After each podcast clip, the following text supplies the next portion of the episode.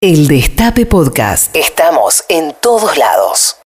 Ya sabrán la noticia, finalmente Alberto Fernández, a través de un comunicado firmado como presidente del Partido Justicialista, llamó a mm, reunirse, a manifestarse en todas las plazas del país por el 17 de octubre. Es un texto breve, de apenas unos párrafos, el del presidente del Partido Justicialista, a su vez presidente de la, de la Nación, convocando a celebrar primero el Día de la Familia, en, el Día de la Madre, y este, luego movilizarse eh, por la tarde. No hay menciones al peronismo, no hay menciones a la lealtad tampoco en el texto, pero se descuenta que con la firma del presidente todos y todas estamos convocados a reunirnos, manifestarnos eh, en la plaza en la plaza más cercana o en la plaza de Mayo eventualmente que es donde se hizo la historia.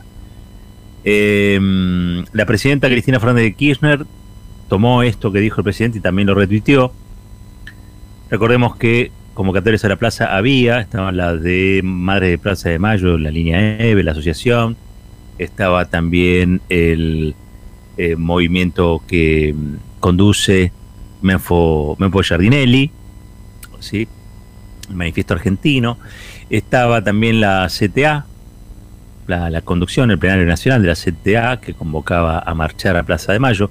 Estaba el Cuervo Larroque, que fue el primero, que creo que hizo bastante para finalmente que el presidente se decidiera, creo yo, a, convocar, porque dijo, a mí me parece natural que la gente vaya a la Plaza de Mayo, yo voy a estar, eso dijo el, ministro de Desarrollo Comunitario de la provincia de, de Buenos Aires, por lo cual este 17, tal como preveíamos, va a ser una fiesta de todos aquellos que quieran ser leales, eh, y fundamentalmente es que quieran recordar la historia y hacer el presente y reunirse con aquellos y aquellas que hace tiempo no se ven, que hace tiempo no se tocan, que hace tiempo no se abrazan. Eh, la consigna de las madres hasta ahora es la, que más se conoce, que tiene que ver con no al pago de la deuda externa. Nosotros nosotras no debemos nada, o nosotras, nosotros, nosotros no debemos nada. Eh, imagino que cada agrupación, organización que se manifieste allí va a ir con su propia consigna, pero creo que la idea fundamental va a ser tomar nuevamente las calles, ¿sí?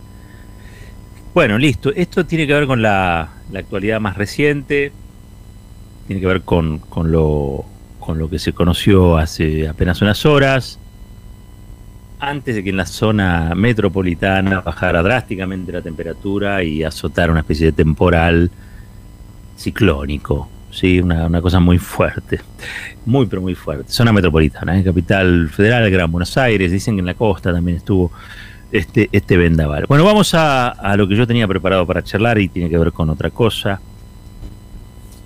Hoy me sorprendió, porque me, sorprendió eh, de mala manera, la intervención que hizo Horacio Rodríguez Larreta en el coloquio de ideas. Ustedes saben, el coloquio de ideas es como una especie de cuadro Alibaba este, pero que no se llama así, se llama coloquio de idea. Eh, y, ante empresarios que estaban allí, este, Horacio Rodríguez Larreta, el jefe de gobierno porteño, bueno, lanzó su candidatura para la presidencia en el 2023. Eh, en este lanzamiento eh, planteó una idea fuerza como si fuera novedosa, como si fuera innovadora, en el desarrollo de este, de este editorial, después les voy a contar que poco tiene de innovadora, poco tiene de renovadora. Pero lo que dijo fue que en el 2023 va a ser un, falta un gobierno de coalición, que hace falta un acuerdo con el 70% del sistema político, y propuso, dice ámbito financiero, un consenso de dos tercios del sistema. Vamos de vuelta dos tercios del sistema, acuerdo con el 70% del sistema político, gobierno de coalición. Esta es la propuesta de Horacio Rodríguez Larreta. La pregunta que yo me hago es, si el acuerdo es con el 70%, ¿qué pasa con el otro 30%? ¿Quiénes son? Los que no van a pactar, no van a acordar con Larreta. Porque en principio, yo entiendo que algunos se dejen seducir por la idea de el consenso, por la idea de la unificación, por la, por la idea de, converger en algo que nos aúne a todos. A mí me parece este, que fantasía se puede tener todo el tiempo. Pero la realidad es otra cosa, realmente es otra cosa. Entonces, ¿con, quién se va a, o con quién se pretende converger? ¿A quién llama Horacio Rodríguez Larreta a este 70%, por ejemplo? ¿Quiénes irían, quiénes este, se reunificarían allí alrededor de su figura? Figura que no es otra cosa que el histórico eh, socio de Mauricio Macri, figura que no es otra cosa que uno de los gerentes de la inmobiliaria de IRSA en la capital federal, uno de los tantos que desafió la autoridad del presidente Alberto Fernández con los decretos sanitarios, el que casi tiene, está a dos votos de convertirse en una autocracia, porque tiene la mayoría, está a punto de convertirse o tener la mayoría absoluta en la capital federal, en la legislatura, el que impulsó una ley para que el Tribunal Superior de Justicia porteño sea ahora un tribunal de alzada y darle así protección e impunidad a Mauricio Macri y a sus socios. ¿Quiénes van a querer hacer sociedad con esta gente? Uno se pregunta, ¿no? ¿Quién podría querer construir ese 70% con Horacio Rodríguez Larreta? Por lo, tanto, me considero dentro del 30% que la reta dice que no tiene que estar o que no tiene que formar parte de ese acuerdo, desde ya. Yo creo que somos más, yo creo que ese 30 en realidad debe ser el 70. Pero bueno, a nivel nacional, ¿no? Pero bueno, la reta confía en que él tiene el 70 y que otros somos apenas el 30. Y digo eh, otros somos porque no me considero para nada, para nada, eh, no tengo mayor contacto con Horacio Rodríguez Larreta. No me gusta su ideología, no me gusta lo que propone, no me gusta lo que hace, lo que hizo. No me gusta, sinceramente. Nos puso en riesgo en la pandemia. Estuvo tratando de sacar partido y provecho electoral durante toda la pandemia instalando su candidatura. Estábamos contando muertos y estaba Larreta haciendo política rastrera con esas cosas. Considero que la ciudad capital de todos los argentinos y las argentinas no es o no puede ser el showroom de IRSA. Me da la impresión de que la ciudad está para más. Que los porteños y las porteñas lo vean, no lo vean. Bueno, el problema de los porteños y las porteñas. Estamos hablando de la presidencia del 2023. No quiero un tipo de la, como la reta allí, en lugares de decisión. Yo no creo que sea mejor que Macri, sinceramente. Yo creo que hay una gran operación de ciertos grupos empresarios para instalar a Horacio Rodríguez Larreta como la sucesión casi natural de Alberto Fernández creo que hay peronistas detrás de este proyecto. Creo que hay gente que hoy integra el frente de todos que está detrás del proyecto de Horacio Rodríguez Larreta. Y creo que el proyecto en realidad es extirpar al kirchnerismo del frente de todos y confluir con Horacio, como le dicen en privado y a veces en público también, el querido amigo. Me parece que estamos llegando a un punto de inflexión. Algunos dicen, bueno, pero son dos modelos de país. Yo acuerdo con eso. Pero ojo que muchos de los que dicen eso pactan con la reta. Entonces tienen claro cuál es el modelo de país que quisieran. Tienen muy claro cuál es el modelo de país al que se quieren sumar. Es una suerte de Moncloa, de pacto de la Moncloa de la derecha en la Argentina, que tiene en Horacio Rodríguez Larreta, en virtud de la pauta publicitaria, su, cara feliz, su cara potable. Yo creo que cada vez queda más claro para qué inventaron a Expert o para qué inventaron a Milley. ¿No? En este circo estamos hablando de payasos que hacen el papel de malos. Son la ultraderecha argentina, el trumpismo argentino, el box argentino. Pero ¿saben para qué es todo eso? ¿Saben para qué hacen todo eso? ¿Por qué grita Milei? ¿Por qué dice las barbaridades que dice? ¿Por qué Esper? ¿Saben por qué entrevistan a Esper? ¿Por qué entrevistan a Milei? ¿Por qué le dan aire? Porque la reta lo manda a hacer. Paga para eso. Paga para eso. ¿Por qué? Porque habiendo una ultraderecha, Horacio Rodríguez Larreta pasa a ser el centro. Desconfíen de todos los que le hablan del centro político. Desconfíen de todos los que le hablan del centro político. Porque saben que en un esquema de derechización de la sociedad, un esquema de derechización de la sociedad, todo aquello que suena lógico pasa a ser de ultraizquierda. Nosotros tenemos que hacer un gran esfuerzo para que el centro político sea el centro político de verdad y no la derecha.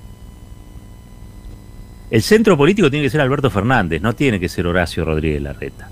Si el centro político pasa a ser Horacio Rodríguez Larreta, eso quiere decir que la derecha nos ganó. ¿Está claro? Lo vuelvo, a, lo, vuelvo a repetir, no tengo problema. Me estoy ganando un montón de gente que a partir de mañana va a decir, ¿qué, qué, qué, qué dice este señor? Es un kirchnerista irredento. Es una persona que no está fuera del sistema. Mira, a mí lo que digan de mí ya a esta altura del partido me importa poco.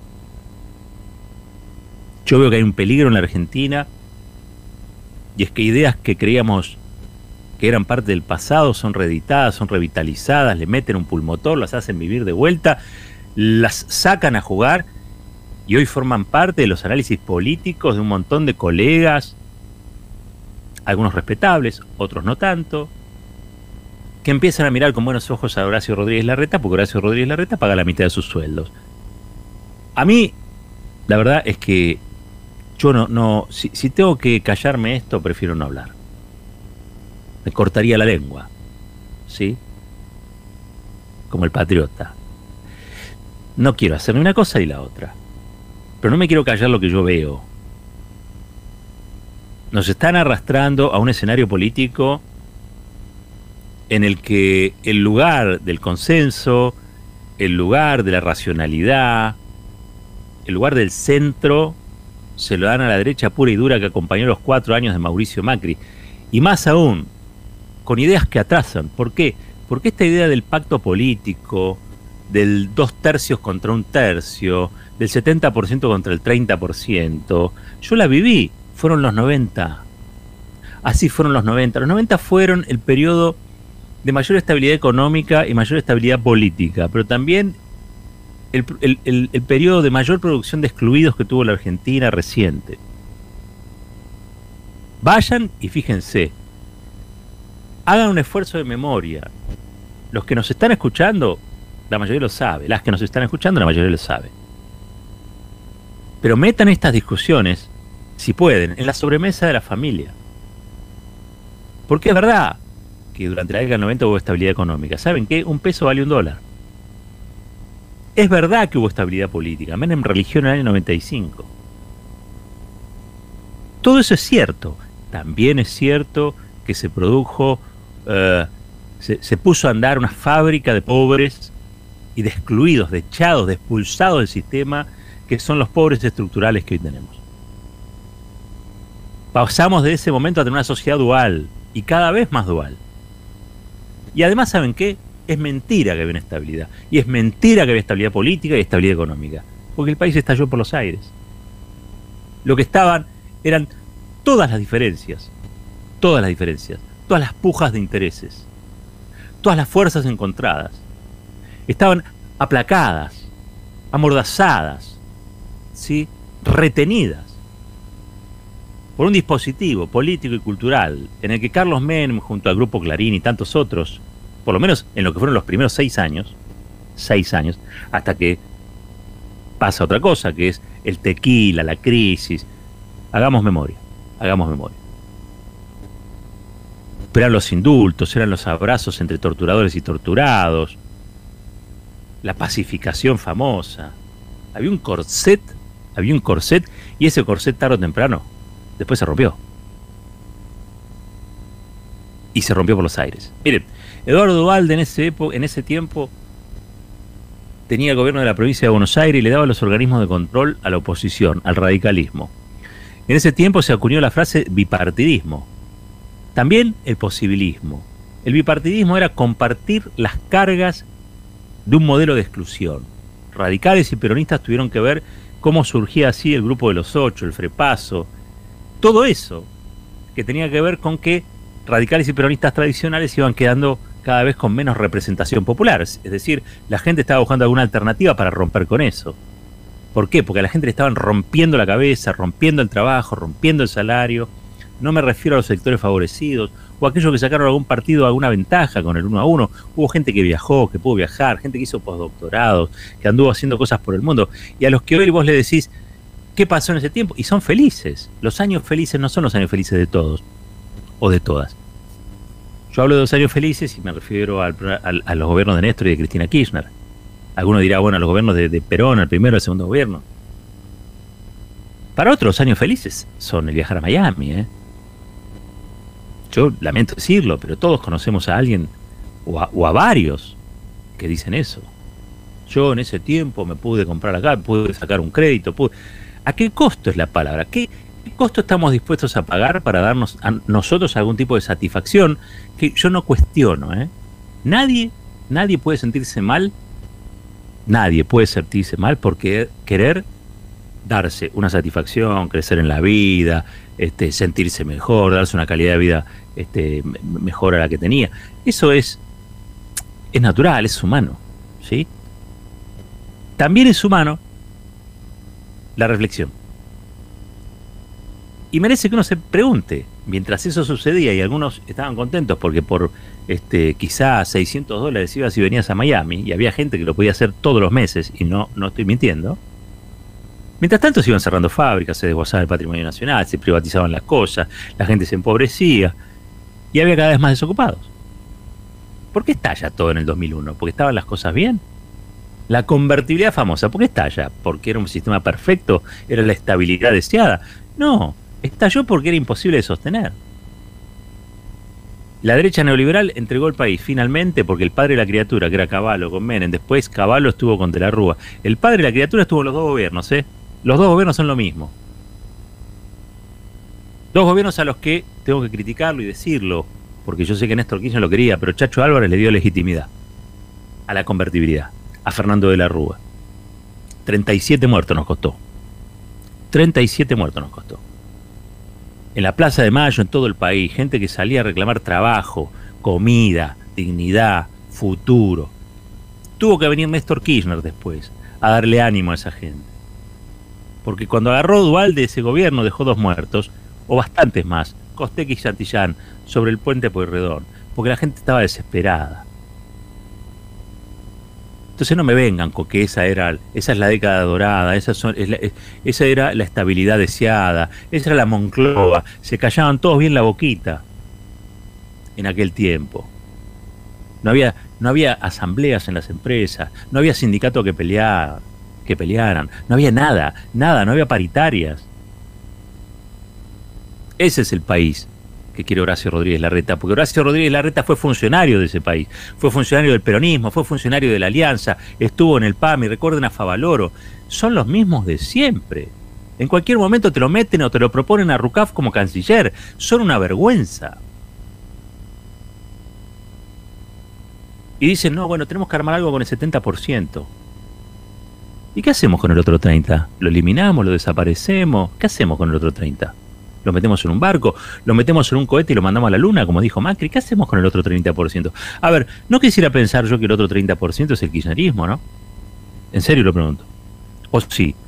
Ustedes suponen, en serio, yo le digo al establishment, como si el establishment me pudiera escuchar, pero digo, que suprimiendo al kirchnerismo, entonces el país, pueden hacer con el país este, tabla rasa, con los derechos laborales tabla rasa, con los pobres más pobres que nunca tabla rasa y empezar todo de vuelta. Yo les digo que no. ¿Y saben qué? Creo que hay millones de argentinos y de argentinas que diríamos que no. Preocúpense por pensar mejor, porque la verdad están pensando mal. Toda idea de exclusión en el marco de una democracia es una idea antidemocrática. Ustedes son la derecha, y son la derecha oligárquica, prebendaria, fugadora de divisas que empobrece al país. Que no se confunda Horacio Rodríguez Larreta, porque el buen trato que le dispensan los medios a cambio de una billetera que pagan porteños y porteñas que están fascinados con tener una especie de alcalde del primer mundo. Cada uno elige con qué ser salame. Esta es la verdad. Y a quien le quepa el sallo que se lo ponga. Pero la verdad sea dicha que sería una tragedia que este señor llegue a la presidencia. Pero no me importa tanto Horacio Rodríguez Larreta, porque al fin de cuentas es legítimo que quiera ser presidente cabalgando en la idea que se le parezca. Lo que me parece terrible es que hayan creado, formado, alentado, estimulado junto con Patricia Bullrich una ultraderecha para ellos parecer de centro, para que Horacio Rodríguez Larreta y Vidal parezcan de centro. No son de centro. Reprimían gente cuando gobernaban, endeudaban a otros, nos endeudaron a 100 años, nos produjeron miles, pero miles de dolencias que todavía no podemos superar. Porque encima después vino la pandemia y nos pasó por arriba como si fuera una topadora de cachatores. Que son lo mismo que ustedes. Entonces, yo diría que tenga cuidado. Igual es legítimo que piense mal. Es legítimo que piense mal. El problemita son esos que la van de kirchneristas y se hacen los centristas ahora y creen que entrevistando a Rodríguez Larreta lavan sus culpas. El problemita son esos progresistas que entonces tratan a Esper como si fuera bueno, como si fuera bueno es la derecha democrática. No, no es la derecha democrática. Esa gente tiene discursos antidemocráticos al interior de la democracia. Están para dinamitar la democracia. Y la verdad, son un dolor de estómago. ¿Y todo para qué? Para que el señor Horacio Rodríguez Larreta funja de tipo centrista, tipo moderado, tipo racional. Y que el problema seamos los kirchneristas, las kirchneristas, los peronistas, las peronistas, todos los que no aceptamos o no queremos ver como algo aceptable una Moncloa que nos diga, chicos, vamos a hacer un país donde el 50% sea pobre y dejémonos de joder, como pasa en Brasil, como pasa en otros países, hagamos eso. Esa es la propuesta. Es la propuesta que lleva la idea, después la visten de otras cosas, pero en el fondo es eso. Y es una propuesta hasta la que entran algunos sectores de la CGT, obviamente entra buena parte del empresariado, las grandes corporaciones, pero también entran aquellos que viven de la renta. ¿Quieren que les diga quiénes son los que viven de la renta en Capital Federal? ¿Lo tengo que decir yo? ¿Lo tengo que decir yo? Después todos se agarran los pelos cuando gobierna el neoliberalismo. Los artistas, los actores, las actrices, pues se quedan sin trabajo, los músicos, los pequeños y medianos empresarios, los comerciantes que no le venden un pomo a nadie, los que tienen que pagar 3.000, 4.000% de luz, más de gas o lo que sea. Todos se agarran los pelos. cuando Pero después, cuando gobierna otro signo, entonces empieza todos a sacarle pelo, a buscarle pelo al huevo. Y se olvidan de lo que hicieron Vidal, de lo que hizo Larreta, de lo que hizo Macri, de lo que hicieron los diarios, de lo que hizo la Corte Suprema, se olvidan del loafer, se olvidan de todo. Y el problema es Cristina. Es lo único que saben decir. Vas a la CGT, te dicen el problema es la señora. Vas al PJ Capital dicen el problema es la señora. Vas este, el problema es la señora. Vas al Senado, el problema es la señora. Habla con el gobernador, el problema es la señora. ¿De qué es el problema de la señora? ¿Cuál es el problema? ¿No, ¿No será que ustedes son los que tienen un problema y no la señora? Porque, a fin de cuentas, la señora hizo lo, suyo, ¿no? Digo, fue dos veces presidenta, ahora es vicepresidenta, maneja el Senado, el salario crecía cuando gobernaba la señora, tal como le gusta decir. Le han hecho de todo, le han tratado de encontrar cuentas en el exterior, en Suiza, aunque no le encontraron nada. Cada vez que se planta ante un tribunal, eh, es subyugante porque realmente se planta una autoridad, que es la autoridad del inocente, ¿no? ¿No será que no se bancan a Cristina porque Cristina es mejor que todos ustedes? Porque convengamos que a mí me, sorprende, digo, eh, si, los problemas de la Argentina fueran Cristina Fernández de Kirchner o el kirchnerismo, entonces vayan, este, gánenle las elecciones y hagan un país mejor. Cuando le ganaron las elecciones a la propuesta kirchnerista o a la propuesta peronista ya por el 2015, hicieron un país peor. Después este gobierno ya está, tiene sus propios fallos, sus propias deficiencias, lo hemos charlado más de una vez. Pero me, sorprende, me sorprende que tramite esta idea que es más vieja que el agua, nuevamente, esta idea de la Moncloa, esta idea de los dos tercios, todos queremos lo mismo. No, no todos queremos lo mismo. Algunos quieren que Argentina sea un país dual, con 50% de pobres, y que la cosa marche, y otros no queremos que el 50% de los argentinos sean pobres, queremos que todos estén adentro. Entonces no somos todos lo mismo. Hay sindicalistas que son sindicalistas demasiado comprensivos con los empresarios, con sus costos, y a mí eso me genera sospecha. Yo quiero sindicalistas que peleen, que peleen por lo suyo, que peleen por sus trabajadores, por sus trabajadoras, por sus convenios, por sus paritarias, que hagan rendir el salario, que si se tienen que plegar un gobierno para disciplinar a los grupos que no aumenten los precios, que lo haga, sin vacilar, y no que hablen como si fueran los presidentes del coloquio de ideas. Ministros que sean los gobiernos, sean de un, de un gobierno, de un gobierno popular, que sean ministros. Que la gente conozca su nombre de pila, que sepa dónde vive, que sepa lo que hacen que sepa que si están hablando los tienen que escuchar porque están diciendo algo que es serio y es verdadero. Y no ministros que están hoy, mañana no están, si están o no están es lo mismo. Es raro eso. Es raro. Pero el arretismo se viene construyendo así. Alerta, alerta de Gamina. El larretismo, como nueva construcción de aquellos que no quieren que nada cambie, aquellos que son los posibilistas de siempre, aquellos que te dicen que la Argentina está condenada a tal o cual cosa. Ya lo vimos con Duarte, lo vimos con De la Rúa, lo vimos con todo. Para eso llegó Néstor Kirchner. ¿Saben qué? Para patear el tablero. Y acá hay un pueblo con memoria. Y si la reta se sale con la suya en esto, entonces le estaremos haciendo el peor de los homenajes a un tipo que, con todos sus defectos, porque no era su comandante Marco ni Jesucristo, era Néstor Kirchner de Santa Cruz, con todos sus defectos, hizo muchas cosas mejor que otros que lo antecedieron, que entregaron el país, entregaron la soberanía, la endeudaron y jamás le pudieron hablar a los ojos a la juventud. Néstor sí, entre otras cosas porque saben que cuando venían sonsos con este tipo de propuestas los acaba carpiendo. No es dos tercios, el 70%, el 30%. El gobierno democrático exitoso, lo que la Argentina necesita, es un gobierno que haga lo que la gente le pide. Porque para eso fue votado. Y lo que pide siempre más o menos lo mismo. Ninguna cosa rara. Trabajo, salario digno, felicidad, futuro. ¿Y saben qué? Creer en algo. Creer en algo. Los pueblos que no creen son los pueblos derrotados. Los que en algo creen son los que siguen luchando. Esto es Fuerte y al Medio. El Destape Podcast.